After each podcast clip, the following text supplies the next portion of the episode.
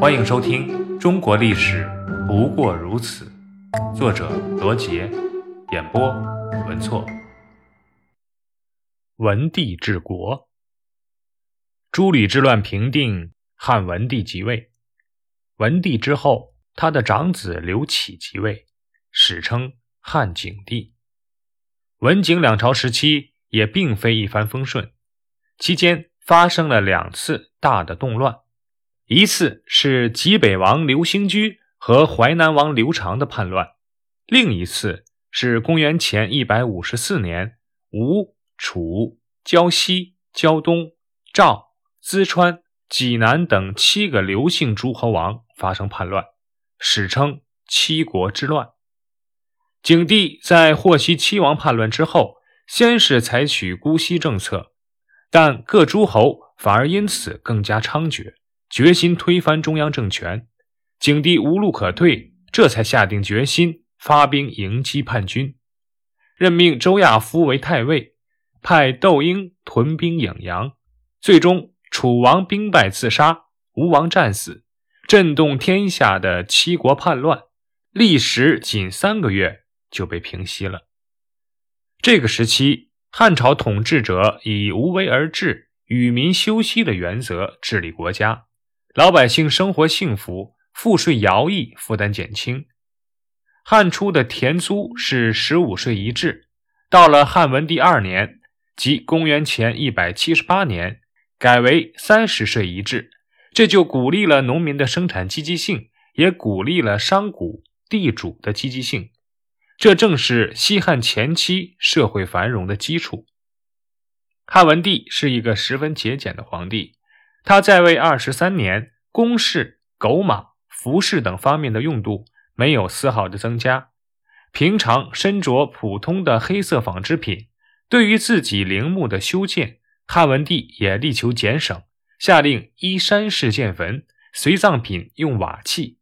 地方官员不得以金银铜锡为装饰。汉文帝还亲自种田，提倡农耕，免收天下农田租税。长达十二年，《汉书·识货志》对当时的经济形势有一段形象的记录：从西汉建立，经汉景帝、文帝到武帝之初的七十年间，国家没有大的政治军事行动。汉景帝末年，地方官府的仓里装满了粮食，库里装满了铜钱，朝廷所藏的钱积累了好几百万，钱串子烂了。散钱无法计算，朝廷所囤的粮食新旧堆积，一直堆到露天的地上腐烂掉。经济繁荣，刑罚也不断减轻。文景两帝首先废除秦朝的肉刑制，其次取消肉刑与徒刑并施制，第三取消无期徒刑制，恢复古代最高刑期为三年的制度。在汉文帝时期。有一个提营救父的故事，说当时临淄有一个叫淳于意的人，喜好医学，经常给人治病。由于一次误诊，被人告了一状，官府判他肉刑，并要把他押解到长安去受刑。淳于意没有儿子，只有五个女儿。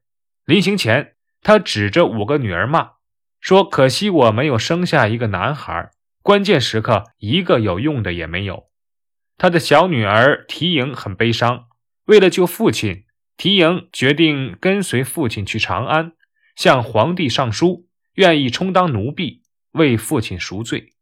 汉文帝看了缇萦的上书后，被这个小女孩的孝行所感动，赦免了淳于意，又下令废除了肉刑，税赋减轻，刑罚宽减，使社会稳定，社会生产发展很快。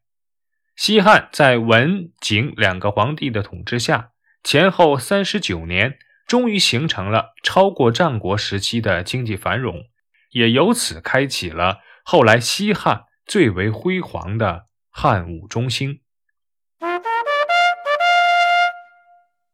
档案二十：肉刑，五种刑罚，包括情、刺面并琢磨、义、割鼻。废斩足，宫割室及割除男性生殖器。大辟即死刑。